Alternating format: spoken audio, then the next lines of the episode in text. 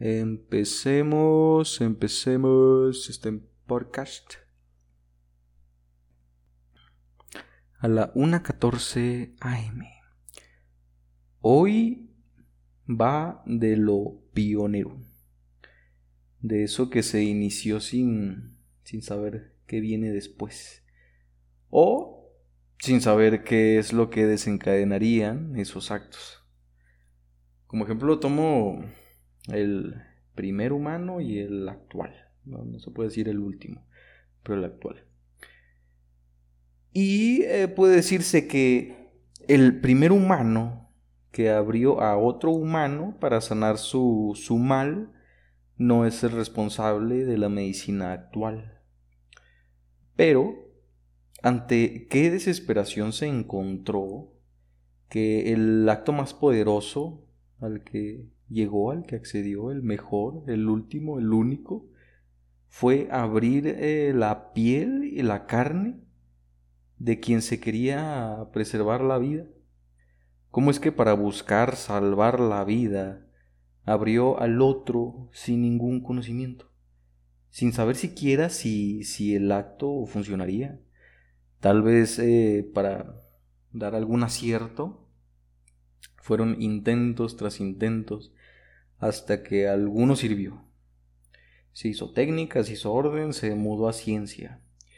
¿Y cuánto tiempo pasó para que no murieran los primeros pacientes de los primeros médicos?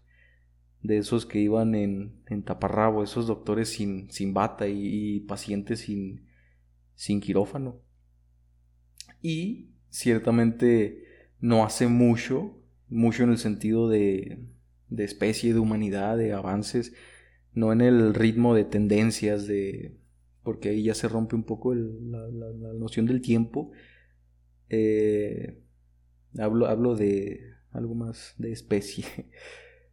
Eh, no era costumbre lavarse las manos, eso es muy reciente. Sí, no se morían tantos pacientes como a manos de los primeros médicos, pero seguían muriendo por infecciones. Quien lo notó eh, fue metido en un manicomio por sus ideas extrañas de lavarse las manos. ¿Cómo que lavarse las manos para un procedimiento va a salvar la vida? ¿Cómo? ¿Para un parto? ¿Cómo que, va a salvar la vida? Pues sí, hoy día es algo muy riguroso, muy estricto, pero hubo un tiempo que no. Algunos se creyeron dueños del saber, desdeñaron una pieza, una, una indicación revolucionaria Lavarse las manos es un hecho revolucionario para toda la medicina. Y estas personas que se negaron, pues cerraron el hueco a un nuevo conocimiento y pasaron a formar parte de los de los indeseables. Tú hoy día no irías con un médico que no se lava las manos. Creo que no saludaríamos incluso a una persona, y esto con el COVID, creo que ni saludaríamos a una persona que se haya lavado las manos. Y pues nos preguntamos quién era el loco y también quién era el cuerdo.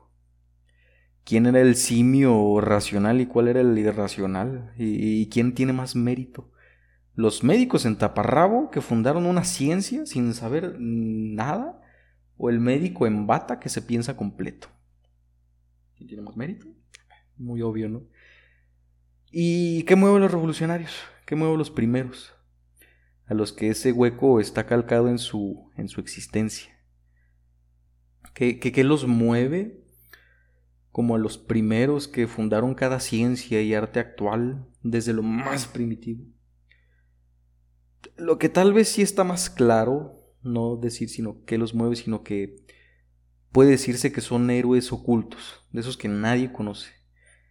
Porque a cada ciencia, a cada movimiento, se posiciona siempre un personaje, una cara, una voz.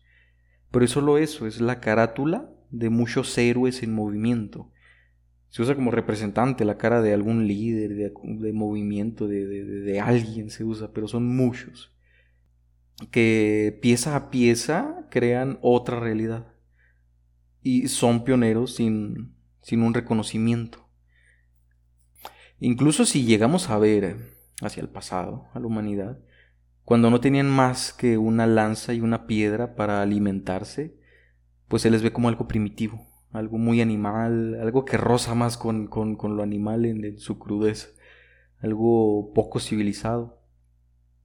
Pero fueron sus actos los que hoy día nos tienen usando tecnología, viajando al espacio, eh, haciendo todo lo que hacemos hoy, y fueron los pioneros sin, sin ningún trofeo.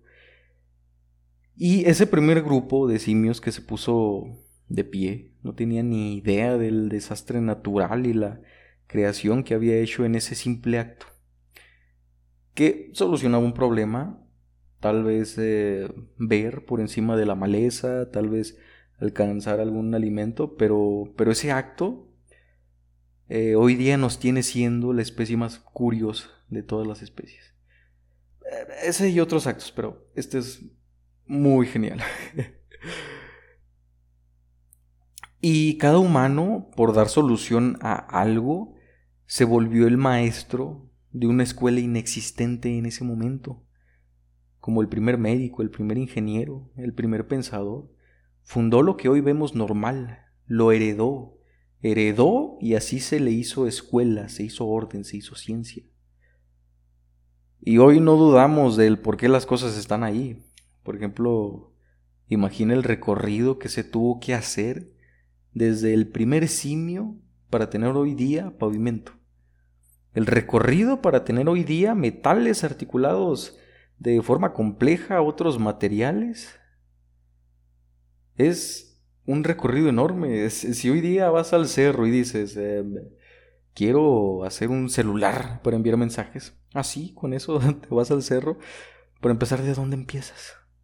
Tienes que conseguir metal, plástico, energía, no sé, litio. Dime tú de dónde sacas litio. Tiene que ser un sistema de energía y que la retenga o sino que la produzca y la sostenga. Tienes que ideártelas para que la energía ahora corra por, por circuitos.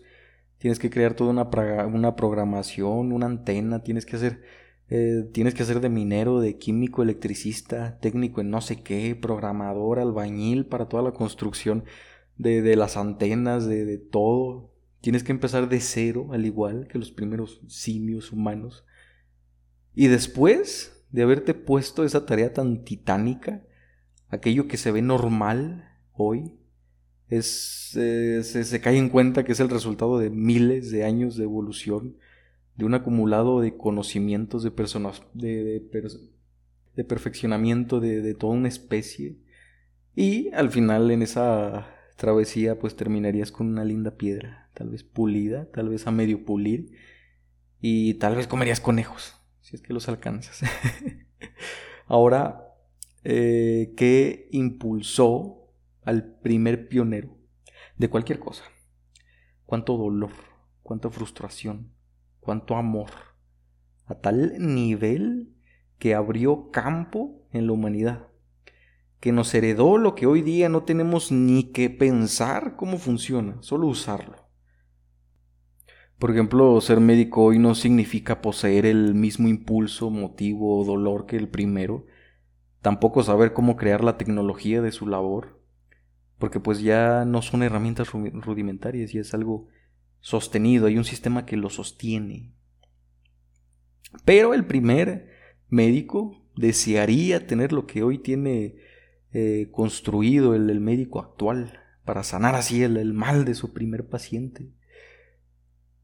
Y pues ya distanciados de las primeras construcciones de nuestra civilización, podemos ver a la creación como algo más común, o sea, nos es muy común, muy cotidiano. En todos lados algo se crea. La cantidad de inventos, de descubrimientos. Y parece que hay épocas en las que, como, como, como si fuese la, la, era de los inventos, como hace un par de cien de años o hace 100 años, no, tengo ni idea, donde se inventó casi todo lo cotidiano. Y unos cuantos fueron los responsables o los ladrones de patentes, no lo sabemos, ¿eh? Edison, no sabemos si fue tuyo o no. Este, bueno, no sabemos, pero parece que se encierra en alguna época ese auge, pero estamos en otra, eh, en otra época de ese, de ese calibre, de creaciones, de movimientos muy fuerte y entonces nos hace pensar que la creación es algo oscilante. tiene auges, tiene tiempos, como el bambú. Requiere de cierto tiempo para que haga un boom, se levante y se exprese. Eh, por ejemplo, hoy no tenemos un Edison, pero sí un Nylon.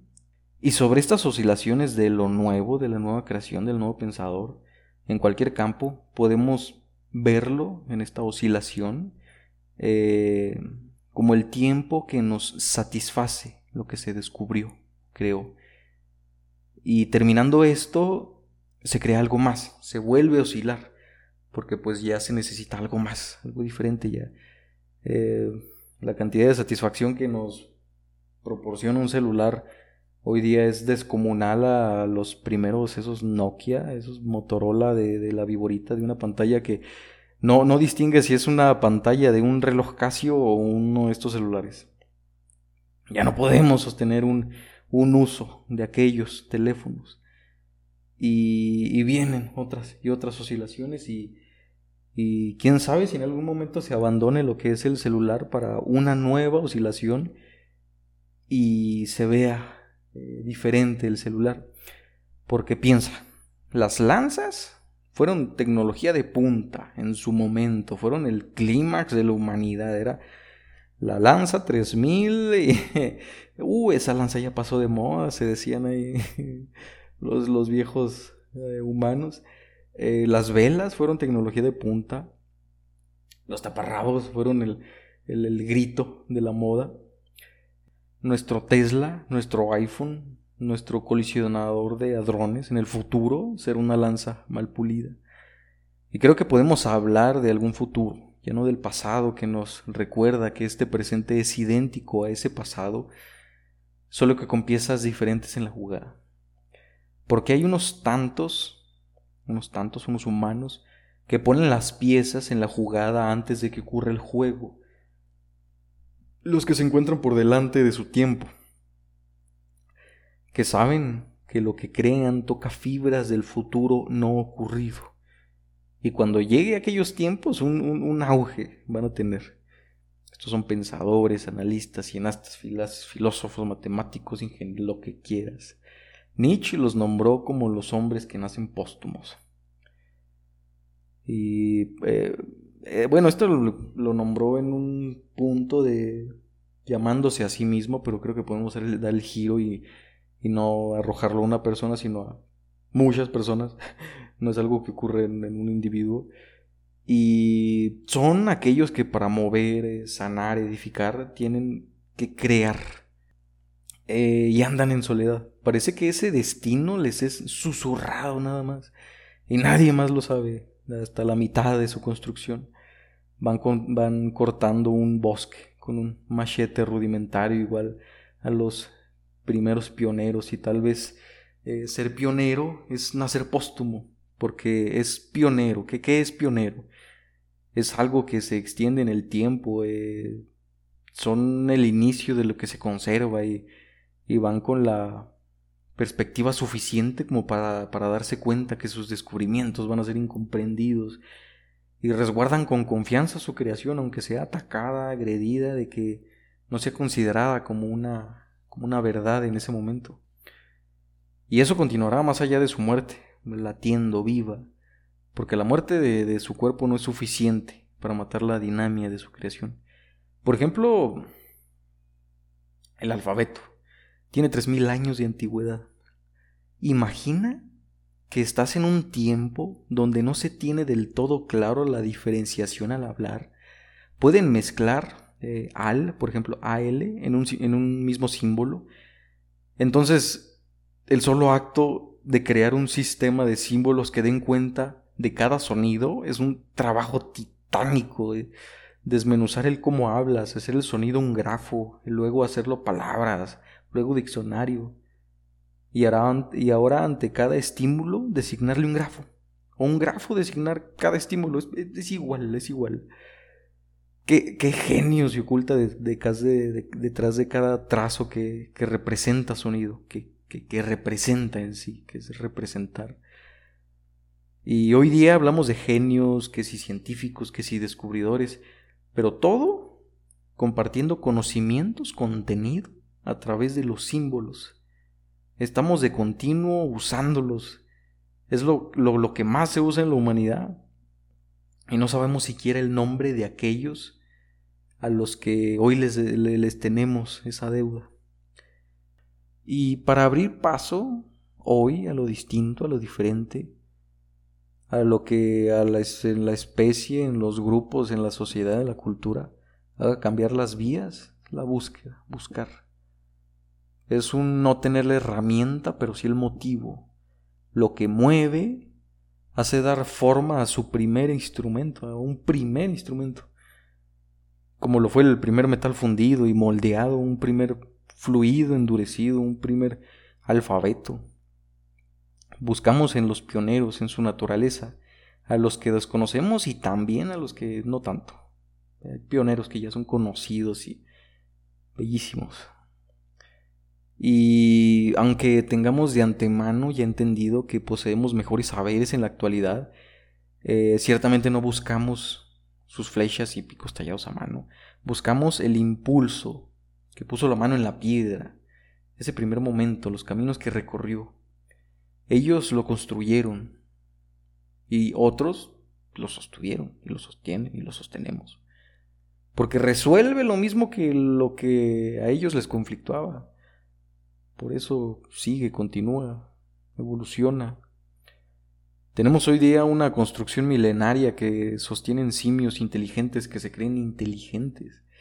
y, lo inteligente es la historia del humano en su andar por el mundo no ejemplares individuales. Eh, podemos perder rastro del rostro de a quien debemos el habla, de a quien le debemos el metal. Imagina que encontramos literalmente la, la, primer pieza fundida en nuestra historia como humanidad. ¿Qué edad nos arrojaría? ¿Qué cosa sería? ¿Tuvo nombre el, el humano que fundió eso? ¿Tuvo un nombre? ¿Pensaban en edades? de cuántas palabras se componía su, su lengua. Tenía una casa. Sabían que era casa. Eh, pero se sostuvo. Inteligente es sostener lo que un humano descubre, inventa, reinventa. Es pues, lo, lo, lo, que ocurre al final es totalmente diferente a lo del principio. Y tal vez a comparación del punto inicial al punto final, el punto inicial siempre se va a ver más primitivo, como el médico más reconocido al primer humano que habría otro humano. Vas a decir, este está haciendo una barbarie. eh, ¿qué, está haciendo? ¿Lo está matando? ¿O ¿Está enfermo? ¿Por qué no lo está salvando? ¿Estás matándolo para terminar con su dolor? No, está haciendo lo mismo que tú. Solo que sí, con otra composición, con una ignorancia, con miles de años de diferencia. Eso sería. Inteligente es lo que se sostiene, lo que por naturaleza se sigue nutriendo, creando nuevas tecnologías, artes, palabras, formas. Inteligente es dar por sentado que nada de lo humano es completo, por lo tanto es heredable. Es heredable lo que no es completo, como una empresa. Se hereda eh, no porque sea un negocio ya completo, millonario, sino porque va trayendo más y más. Es heredable. Y la pregunta es, ¿qué construimos hoy? ¿Qué empuja? ¿De qué se es pionero? ¿Cuánto dolor hay? ¿Cuánto amor hay? ¿Qué viene mañana? Y eso es todo. Besos, bye.